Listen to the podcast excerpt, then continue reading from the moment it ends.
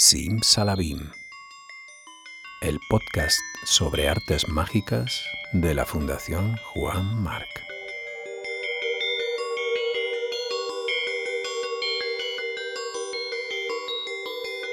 Mentalismo, ilusionismo, cartomagia, historia y personajes, magia de cerca, de salón, de escenario, sombras chinescas, ilusiones ópticas, trucos, neuromagia, ventriloquía, ventriloquía.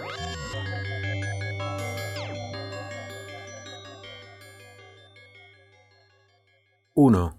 No admira más al público el ilusionista que tiene más habilidad de manos, sino el que tiene más habilidad de ingenio para admirarle. 2. No llega a la fama el ilusionista que lo desea ni el que se lo propone, sino el que, además, posee cualidades para llegar a ella. 3. El envidiar a un colega que tiene éxito es una imperfección moral, pero el esforzarse para igualarle o superarle no es defecto, sino virtud de emulación. 4. Los que han nacido para el ilusionismo no necesitan consejos. Su instinto les dicta lo mejor. 5. El aficionado a quien el tiempo no le pasa volando mientras practica debe buscar otro hobby. La magia no es para él. 6.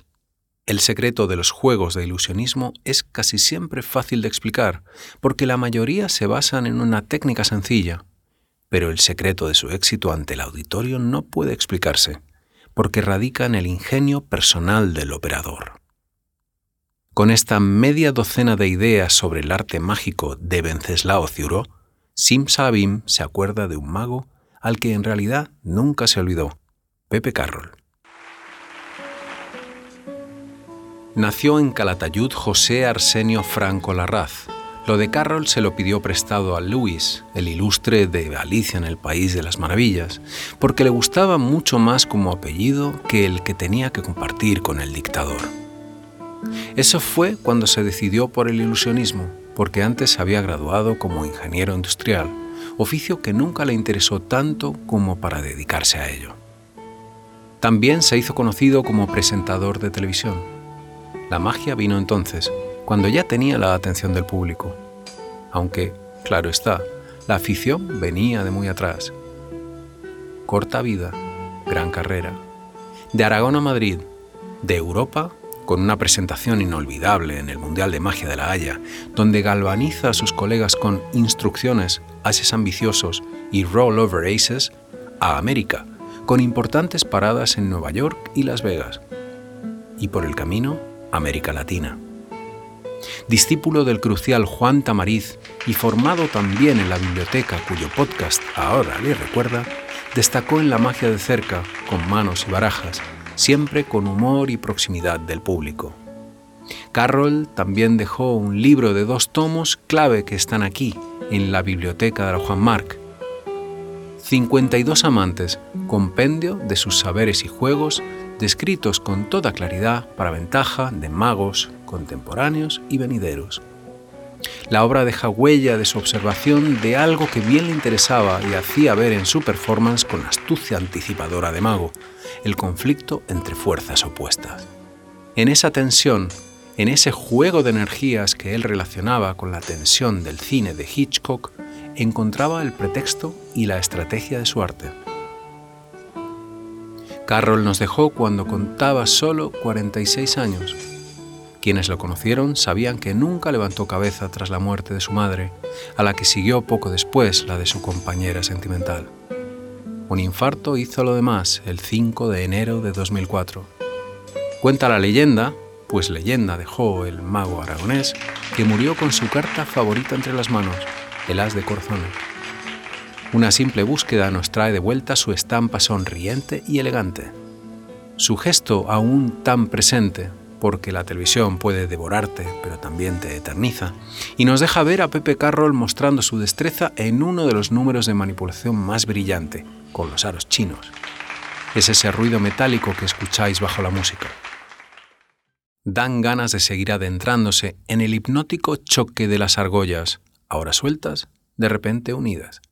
Ross. Richard Ross. Holland. Sí, Aquí está Richard Ross, nacido en Danzig, Polonia, pero ciudadano de Holanda, discípulo tardío, pues empezó a los 16 años, de Fred Kaps, leyenda en los Países Bajos y en el mundo por su temple escénico, su teatralidad y la originalidad de sus trucos. Su nombre está estrechamente asociado a los relojes y también a los aros chinos o linking rings, elementos a los que sacó el máximo partido imaginable en sus shows, actuaciones televisivas y talleres en el Magic Art Center, su pequeño teatro en Holanda. Richard Ross nos dejó en 2001, a los 55, tras sufrir un infarto, igual que Carroll, tan solo un mes después de recibir el premio de la Academy of Magic Arts and Sciences en California. Carroll y Ross, dos magos que se fueron demasiado pronto, a quienes unió la pericia en este juego de anillos de metal que se enlazan y se sueltan, que se atraviesan y forman cadenas antes de volver a desvincularse, del que aún queremos saber algo más.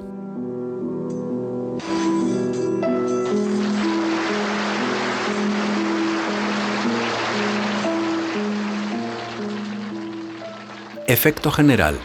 Ocho aros de metal, independientes entre sí y perfectamente soldados, entran unos dentro de otros a la vista de los espectadores, formando cadenas de distinto número de elementos.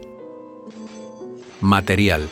El necesario para la presentación que aquí damos es el siguiente. A. Un aro abierto, llamado llave, de corte derecho, o sea, normal y a la sección. Esta llave debe tener sus extremos bien planos y en íntimo contacto, debiendo ser preferentemente de acero, con suficiente elasticidad para que se cierre ella misma después de la entrada o salida de un aro. B. Dos aros sueltos, perfectamente cerrados, llamados sencillos. C. Dos aros enlazados, formando una cadena de dos. D. Tres aros enlazados, formando una cadena de tres. Estos aros pueden ser de hierro o latón, siendo preferiblemente este último por su menor peso, debiendo estar todos cromados. Suplementariamente serán necesarios seis aros más, sencillos. El tamaño de los aros es indiferente, por ello nos abstenemos de dar medidas para los aparatos, que deberán construirse de acuerdo con las dimensiones del material que se utilice. Parece ser que el juego de los aros o anillos chinos se remonta a Turquía, Egipto y Oriente Medio en el siglo I. Hay documentación que muestra al mago chino Qin Ling Fu trabajando con este truco a finales del siglo XIX. También existe un cuadro de Giacomo Mantegazza en 1876 donde se ve a una chica en un harén sosteniendo un juego de anillos sobre su cabeza. Durante la segunda mitad de su espectáculo, el mago francés Philippe se puso una túnica oriental y un gorro cónico, tomó los anillos de metal sólido de 8 pulgadas e hizo que la audiencia los examinara, y afirmó que aprendió a utilizarlos tras vérselos a una compañía de malabaristas chinos en Gran Bretaña. Robert Houdin, que también trabajó esta especialidad, cuenta que Philippe sopló sobre ellos y que cayeron por separado al suelo. Otros magos que han destacado en los anillos de enlace son Di Vernon, Jack Miller, Michael Skinner, Ian Ray, Jeff McBride, Shut Ogawa, Fu Manchu, Tina Lenert, Tom Frank y Galina. El personaje de Christian Bale, Alfred Borden, hace un juego de aros chinos en el gran truco.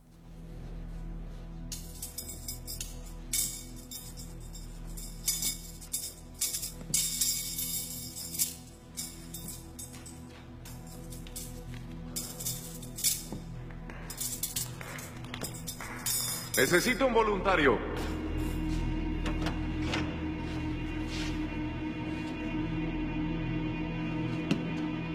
¿Es bueno?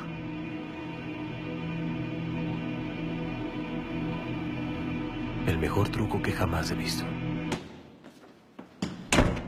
Cuatro magos chinos, o casi.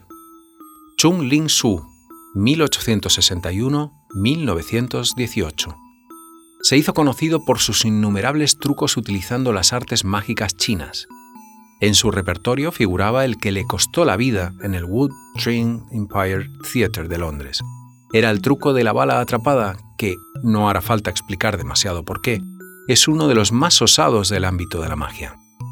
En el desarrollo del truco, su esposa daba a examinar las balas a los espectadores, quienes las marcaban para que quedaran completamente identificadas.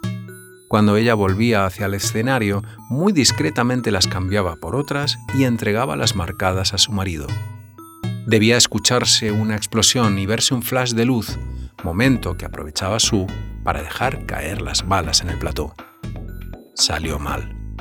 ¡Oh, Dios mío! Algo ha ocurrido. ¡Bajen el telón! Fueron las últimas palabras del ilusionista. Y fueron en inglés, porque Chung Lin Su no era realmente chino. En verdad, era el estadounidense William Ellsworth. Ching Lin Fu, 1854-1922. Él sí era chino, de China. Nació en Pekín en 1854. En su juventud se unió a una caravana circense y tal fue su fama que llegó a oídos de la emperatriz, quien requirió una demostración de sus trucos. La función fue deslumbrante y Fu fue nombrado mago de la corte. Ello no le impidió llevar su arte hasta América, hasta el Keith's Theatre de Nueva York. Su gran truco allí fue hacer aparecer una pecera, con peces y todo. ¿Alguien osaba emularle? desafió al público. Y hete aquí que uno que lo hizo fue William Ellsworth, el mago antes mencionado, el falso chino que terminó con una bala en el cuerpo. Como quiera que Fu no pagara los mil dólares prometidos a quien consiguiera hacer el truco de la pecera, Ellsworth se tomó la libertad de vengarle copiando aproximadamente el nombre del maestro chino y haciéndole la competencia. El resto ya lo saben. Okito, 1875-1963. Primero un poco de historia. De nuevo estamos en Holanda, porque ahí, en Leiden, nace en 1760 el primero de los magos de la saga de los Bamberg, Eliazar Bamberg, alias el Diablo Cojo. Cojo porque tenía una pata de palo, Diablo por la magia que hacía, por cierto, usando la pata de palo como escondite de algunos de sus aperos de ilusionista. Muere en 1833 y da el relevo a su hijo David Leringer Bamberg, que se hace mago extrayendo huevos de una bolsa vacía, y llega a mago de la corte de Guillermo II. Por hacerlo corto, su hijo David Tobias se hace ilusionista también, especialidad pickpocket, y así llegamos al penúltimo de la saga, Tobias Theodor Lender Bamberg, más conocido como Theo Bamberg, nacido en 1875 en Ámsterdam. A los 18 años, a este Bamberg le entra agua en un oído y le causa una inflamación que le deja sordo, lo que le inspira una nueva forma de actuación, fingir que no conoce el idioma para no tener que hablar con el público durante la función. Ahí se inventa el personaje de Okito, que ya sabemos que no suena a chino, sino a japonés. Triunfó con algunos juegos prodigiosos, como el de la varita envuelta en papel que desaparece y reaparece en la pierna del mago, el papel de seda transformado en confeti y en flores, los pañuelos que desaparecen y salen secos de un vaso lleno de vino, o la bola que viene flotando por el aire del escenario, truco que pasa a la historia como la bola de Okito. Pero si por algo pasa a la historia Okito es porque cuando muere en Chicago en 1963, le da la alternativa a su hijo. Fu Manchu, 1904-1974. El último de la dinastía Bamberg, el pequeño David Tobías II, tenía prohibido entrar en el gabinete paterno, pero es tentador imaginárselo curioseando e inevitable situar ahí, ADN aparte, su arranque como mago hizo su primer truco a los cinco años en la Sociedad Estadounidense de Magos, donde tomó como ayudante, ahí es nada, al mismísimo Harry Houdini. Trabajó en la adolescencia como asistente del mentalista Zanzig, del mago Gran Raymond y de Thurston. Por mucho que perteneciera a una ralea distinguida, arrancó su andadura en solitario en los peores tugurios donde presentarse magia pudiera. Su primer frac, de segunda mano. Su dieta, sopas aguadas. Hasta que encontró la suerte como hombrómano, esto es, hacedor de sombras chinescas. Como quiera que hubiera muchos magos, pero poco de aquello, aprovechó. Entonces dejó atrás su primer apodo, el Gran Sico, y adoptó el que le haría célebre en el mundo entero, Fu Manchu. También le irían las cosas que llegaría a aparecer hasta en seis películas, no tantas como el personaje de Sax Romer del que había tomado el nombre, pero vaya, nada mal.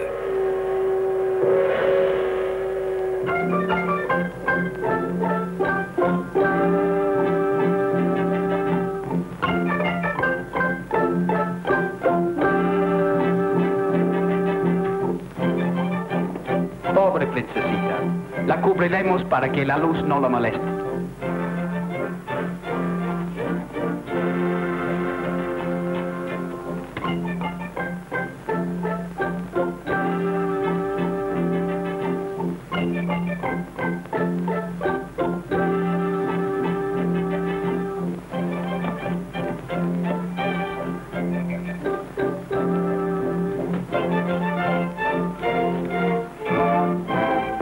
Princesita es una ilusión. ¡Ah!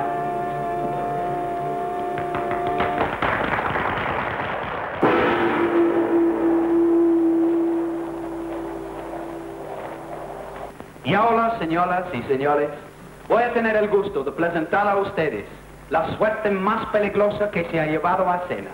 La famosa ilusión llamada la bala mágica. Su lema, extraño pero cierto. Sus territorios, países de habla hispana como Argentina, donde debuta en Buenos Aires en 1929 en el Teatro San Martín, y en México, y en España, donde en 1932 dio la función más taquillera de ese año en Barcelona. También giró por Europa y por África. No consta que llegara a China, donde seguramente lo hubiera tenido más difícil con su aspecto oriental impostado. Su truco estrella, el bazar de magia que realizaba junto a actores, acróbatas y otros magos. Consistía en la representación de una tienda, como la que él mismo tenía en Buenos Aires, a la que un comprador asistía en busca de efectos mágicos. Su último espectáculo data de 1966, en el mismo Buenos Aires donde se había instalado, y finalmente iba a fallecer. Con él se extinguió la saga más importante de la historia de la magia.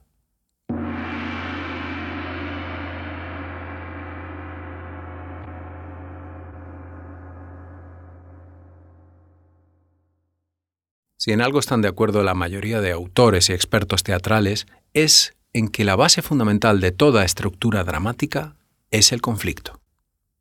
El conflicto se considera como el enfrentamiento entre dos elementos, voluntades o tendencias encontradas. Por ejemplo, el conflicto entre una persona y el destino, Edipo Rey. El conflicto entre dos personalidades de un mismo individuo, de Fausto a Psicosis. El conflicto entre dos clases sociales, popular y militar, el alcalde de Zalamea. El conflicto entre la voluntad de unos individuos y las circunstancias, Romeo y Julieta. El conflicto entre lo genial y lo mediocre, Amadeus. El conflicto clásico del bien contra el mal, la guerra de las galaxias. En la magia, el conflicto es el individuo versus las leyes de la naturaleza. Si este individuo resulta vencedor en la confrontación, se le da el nombre de mago. El conflicto mágico puede ser de distintas clases. Individuo contra la ley de la gravedad, levitaciones, flotaciones. Individuo contra la ley de la conservación de la materia, apariciones, desapariciones, roto y descompuesto. Individuo contra la ley de las probabilidades, fuera de este mundo, exhibiciones de juego. Se puede afirmar sin ningún género de dudas que un efecto mágico será tanto mejor cuanto mayor sea el impacto que causen los espectadores, cuanto mayor sea su fuerza mágica. Vamos a añadir al conflicto mágico, nuestra situación dramática, la fuerza del suspense. Según Hitchcock, suspense es la prolongación de una incertidumbre, de una espera de la que se desea su fin. ¿Los ejemplos? El equilibrista que aparenta resbalar en uno de sus más difíciles ejercicios. La pelea entre el bueno y el malo, en la que el primero está llevándolas de perder. El inocente al que todas las pruebas acusan y al final se descubre que es una trampa para atrapar al verdadero criminal el malabarista con antorchas encendidas. La moneda que parece que nunca podrá atravesar el cristal de la botella, a pesar de que el mago así lo anunció. El trozo de papel que cae descuidadamente en el papel roto y recompuesto. La carta equivocada que luego se transforma en la escogida. El pañuelo roto por accidente en el pañuelo roto. La guillotina, cuerda quemándose y de la que el mago pende tratando de liberarse de su camisa de fuerza.